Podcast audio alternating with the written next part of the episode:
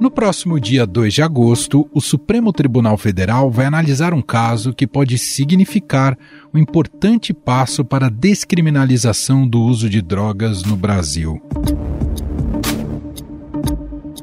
Recurso começou a ser analisado em 2015, mas o julgamento foi suspenso por um pedido de vistas do ministro Teori Zavascki, substituído por Alexandre de Moraes, que liberou o caso em 2018. Os ministros discutem o artigo 28 da Lei de Drogas, que considera crime adquirir, guardar, tiver em depósito, transportar ou trouxer consigo para consumo pessoal drogas sem autorização ou em desacordo com determinação legal ou regulamentar.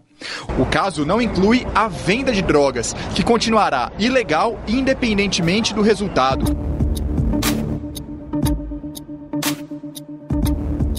Debate no STF tem como base um recurso apresentado em 2011 após o flagrante de um homem que portava 3 gramas de maconha dentro do centro de detenção provisória de Diadema, na Grande São Paulo.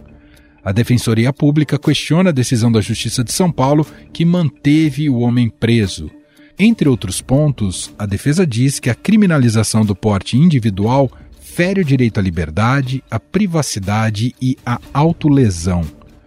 Até o momento, três ministros, Luiz Roberto Barroso, Edson Fachin e Gilmar Mendes, votaram todos a favor de algum tipo de descriminalização da posse de drogas. A questão de drogas é uma questão que cabe eh, ao Congresso fixar e definir. Ainda vale a pena penalizar puro usuário de droga ou ele precisa de tratamento? Vários países têm dado uma resposta no sentido de que é mais um caso de terapia de do que um caso de penalização.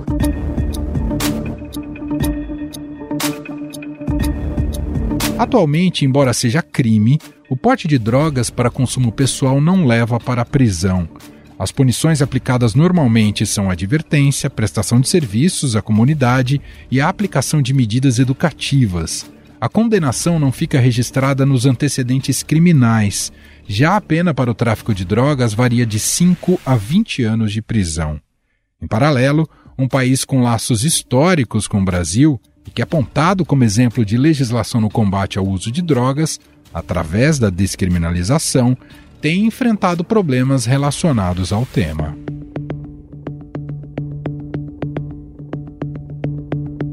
Em 2001, Portugal descartou anos de políticas punitivas e adotou a redução de danos ao descriminalizar o consumo de todas as drogas para uso pessoal, incluindo a compra e posse de suprimentos para 10 dias. Em 2001, Portugal estava no meio de uma epidemia de drogas. Crack, cocaína e heroína eram facilmente encontradas e amplamente consumidas. Como resposta, o governo chocou o mundo ao tomar a decisão radical de descriminalizar o uso pessoal e a posse ilegal de drogas. Uma das consequências dessa mudança é que hoje, em Lisboa, equipas de rua fornecem metadona aos viciados em heroína. Consumo permanece tecnicamente contra a lei, mas em vez de prisão, as pessoas que abusam de drogas são registradas pela polícia e encaminhadas para comissões de dissuasão. Desde então, Portugal passou a ser o um modelo de legislação sobre esse tema, assim como Oregon, nos Estados Unidos.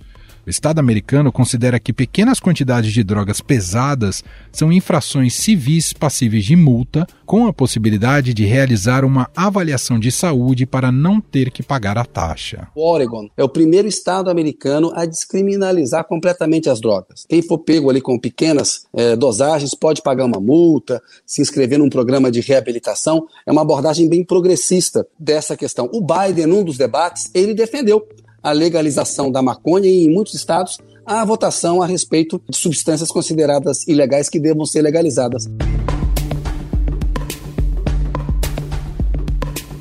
O objetivo da lei é dar prioridade ao tratamento das pessoas que lutam contra a dependência química, em vez de condená-las à prisão, e incluir um registro criminal em seu histórico, o que dificultaria a reintegração plena delas à sociedade.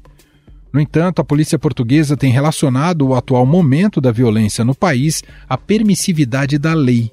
Uma pesquisa nacional sugere que a porcentagem de adultos que usaram drogas ilícitas aumentou para 12,8% em 2022, acima dos 7,8% em 2001, embora ainda abaixo da média europeia.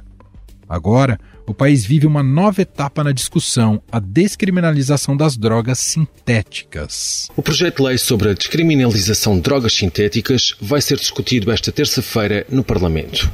As iniciativas legislativas do PS e do PSD visam equiparar as novas substâncias psicoativas às drogas clássicas e a posse de pequenas quantidades para consumo. O Ministro da Saúde diz que tem que haver muita prudência no processo para não interferir na distinção entre consumo e tráfico.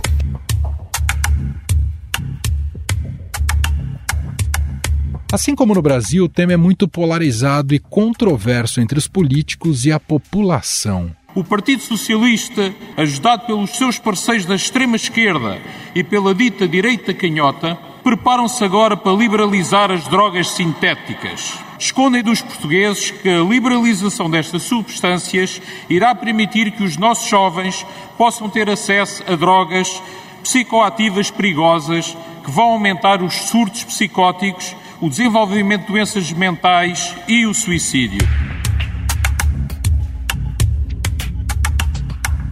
Na capital Lisboa, as taxas de overdose atingiram o máximo em 12 anos e quase dobraram de 2019 a 2023.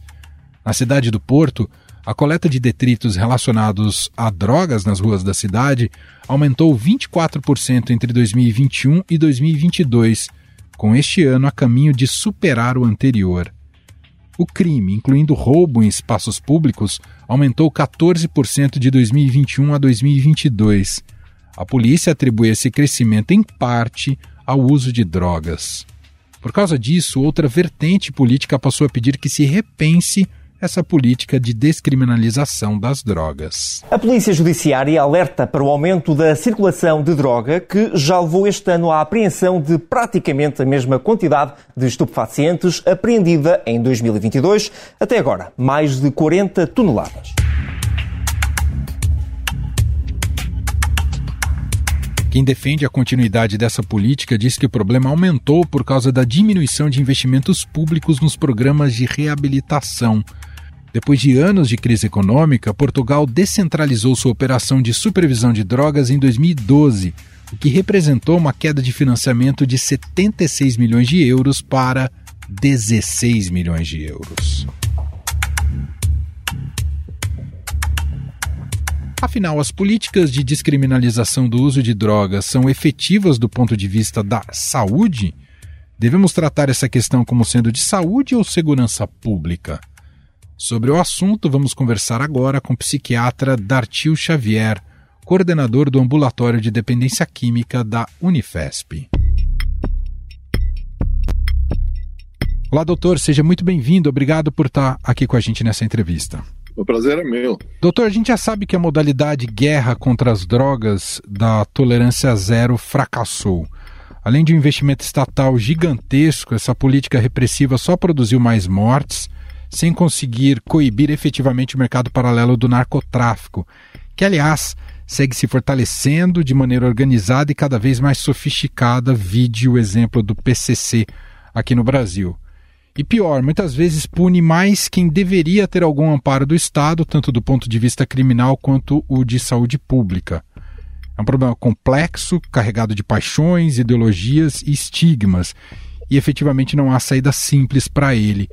Queria começar te perguntando, doutor, o senhor vê avanços no Brasil nessa abordagem, nessa temática?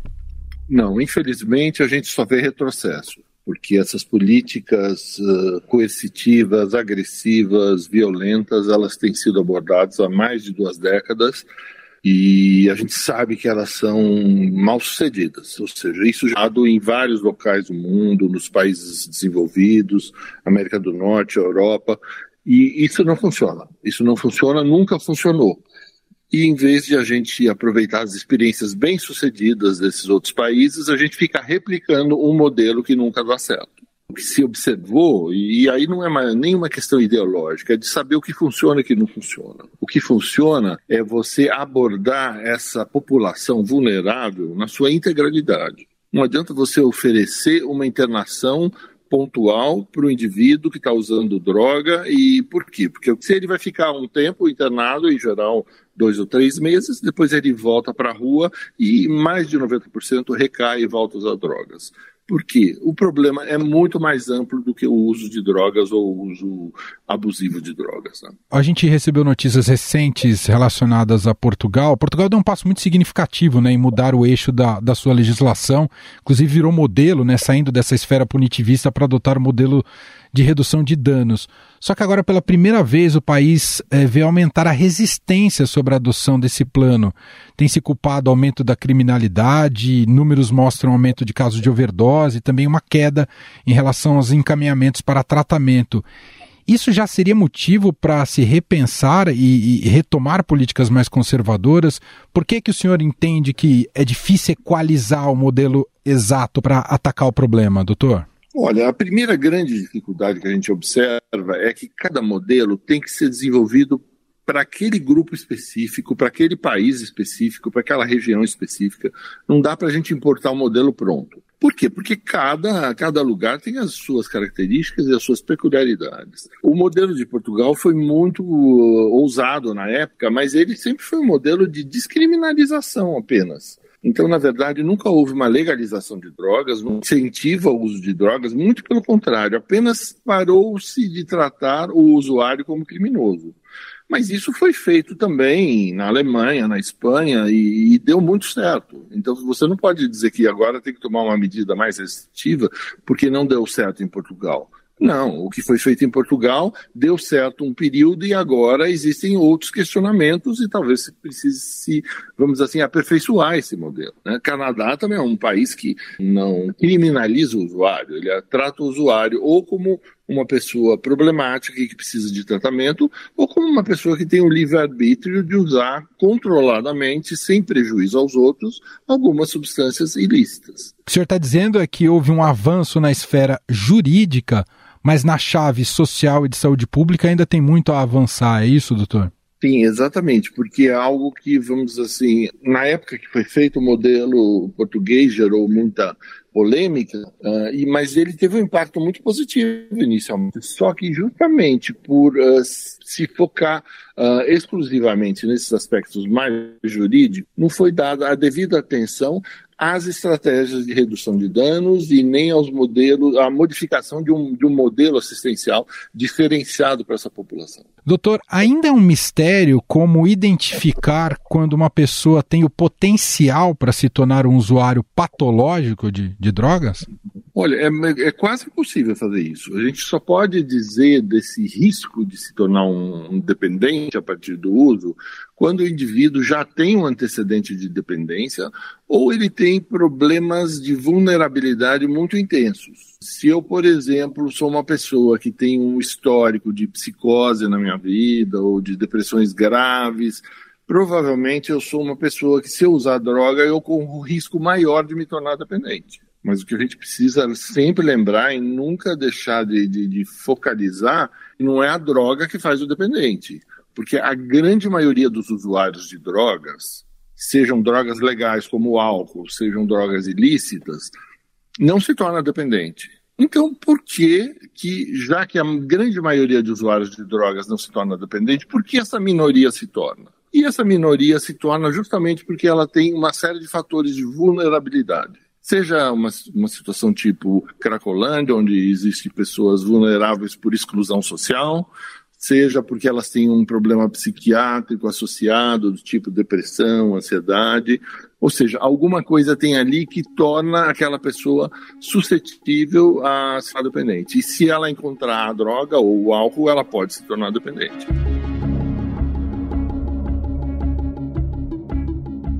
E há um avanço significativo da medicina no, no tratamento das drogas que ajudam os dependentes a sair do vício ou evitar até a morte, doutor? Até no sentido de redução de danos de casos mais graves? Olha, a redução de danos foi uma ferramenta muito valiosa que se descobriu como sendo algo que modificava bastante o padrão de consumo das pessoas que, que usavam drogas de uma forma inadequada.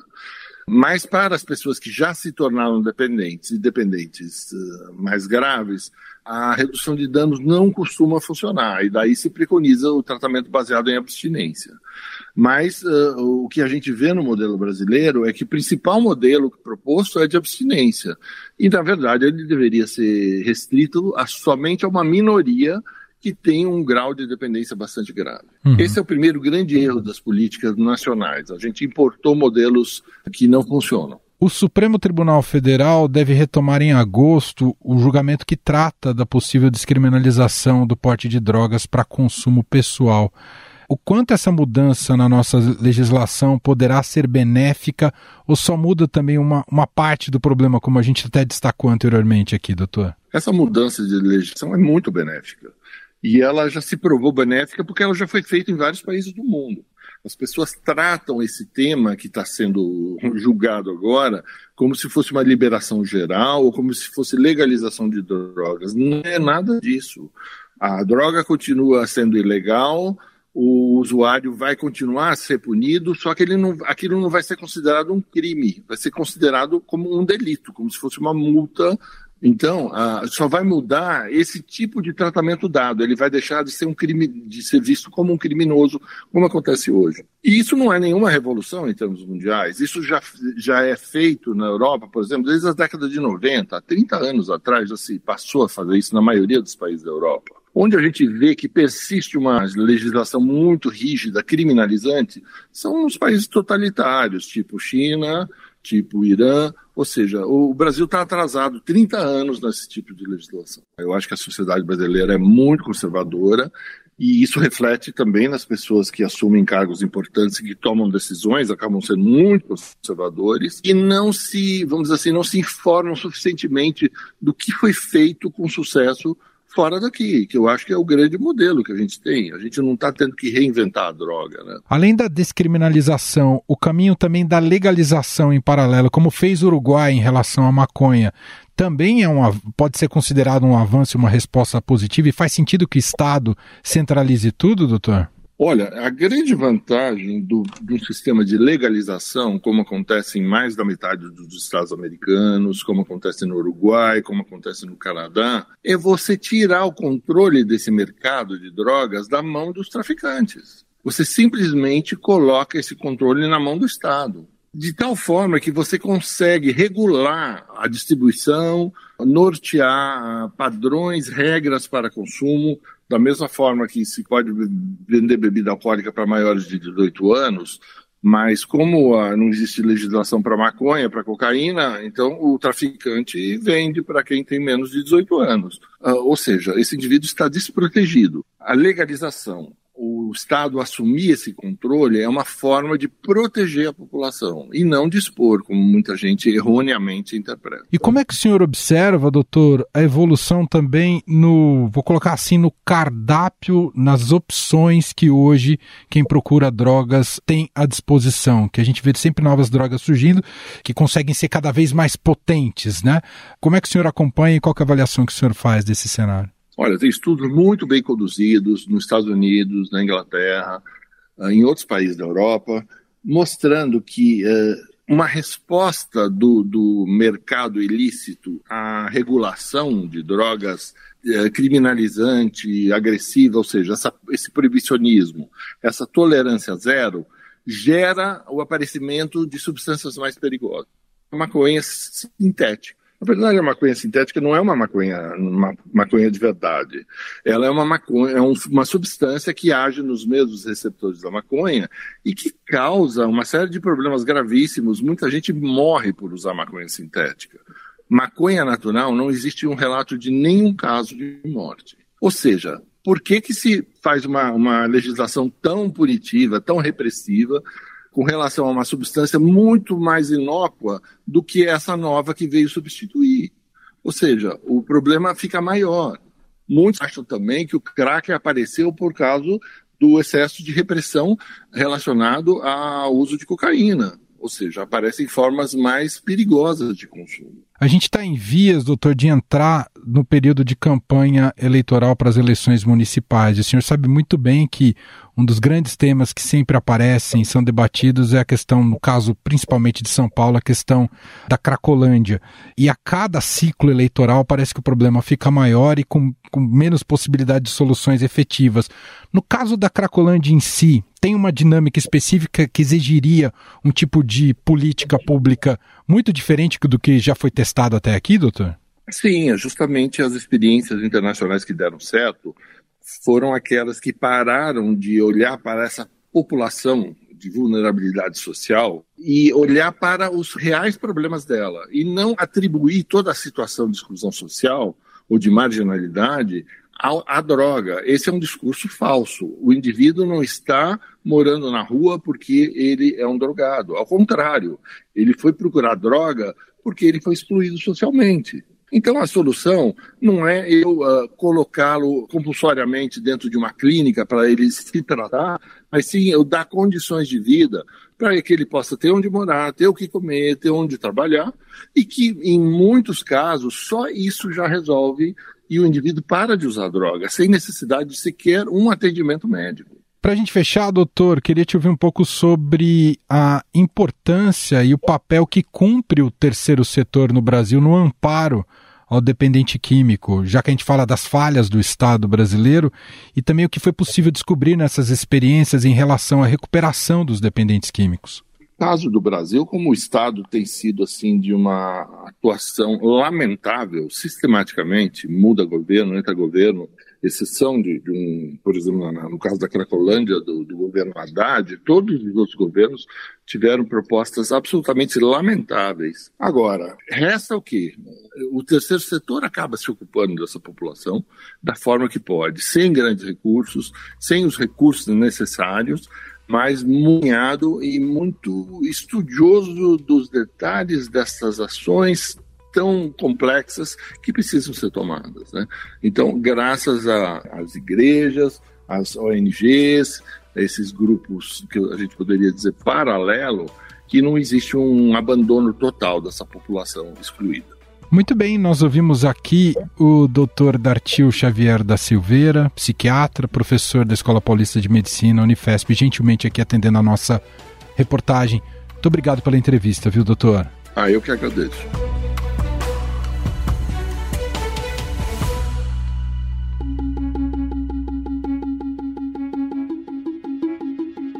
Aqui no Brasil, a Fazenda da Esperança é tida como uma referência no trabalho de acolhimento e recuperação de jovens que decidiram deixar as drogas. Hoje, a comunidade que atua com esses casos há 40 anos tem 164 unidades em 27 países. A presidência da Família da Esperança, entidade que mantém a Fazenda da Esperança, Juliana Nogueira, também deu sua opinião sobre a descriminalização das drogas aqui ao podcast. A gente sabe que é, a liberação da droga ou qualquer substância, né, ou talvez a qualquer substituição dela, de verdade assim não recupera. Eu vou te dar um exemplo bem concreto. Dentro da nossa comunidade tem assim é, sido muito positivo e a gente tem recuperado milhares e milhares de jovens durante esses 40 anos, né, no mundo inteiro. Mas os resultados têm sido positivos porque é, a gente tira qualquer tipo de substituição da droga. Por exemplo, até mesmo o cigarro aqui dentro da nossa comunidade, os jovens eles não, eles não fumam cigarro aqui. Então, durante esse um ano de tratamento, eles realmente estão livres de qualquer dependência. Né? Então, para a gente ficar muito claro, assim, e tem assim comprovado a forma como a gente vem trabalhando com eles, né?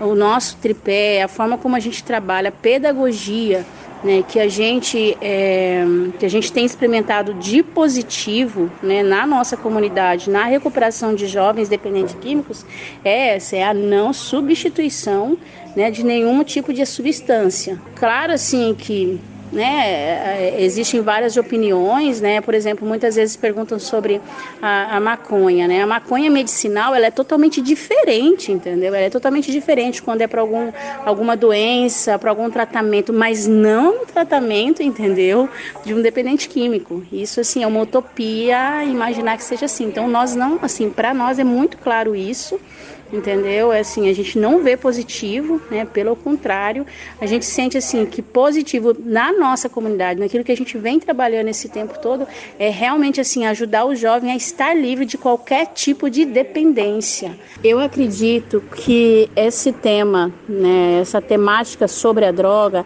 ela já tem que ser falada com os nossos jovens desde muito cedo, desde as crianças e é, precisam ser falados nas escolas, precisam ser trabalhada a prevenção. O governo deveria fazer algo realmente para dizer assim, o perigo, aquilo que leva à droga, porque muitas vezes a gente sente ainda que as pessoas assim fantasiam o mundo da droga, né? A pessoa para ser livre, ser feliz, ela precisa da droga e nem sempre é assim. Então eu acho assim que a prevenção ela deveria ser mesmo assim já de criança. A gente deveria trabalhar fortemente já com as crianças na escola, né? Porque é o primeiro contato. O primeiro contato vem com 8 anos, 10 anos, 12 anos. Por que não já falar com essas crianças sobre isso? E depois para nós, assim, na nossa experiência, a chave mesmo, né? É, para o controle, talvez, é realmente a reestruturação familiar, né? Para nós é muito claro. Estadão Notícias. E este foi o Estadão Notícias de hoje, quarta-feira, 12 de julho de 2023. A apresentação foi minha, Emanuel Bonfim. Na produção, edição e roteiro, Gustavo Lopes, Jefferson Perleberg e Gabriela Forte. A montagem é de Moacir Biasi. E o nosso e-mail podcast@estadão.com. Um abraço para você e até mais.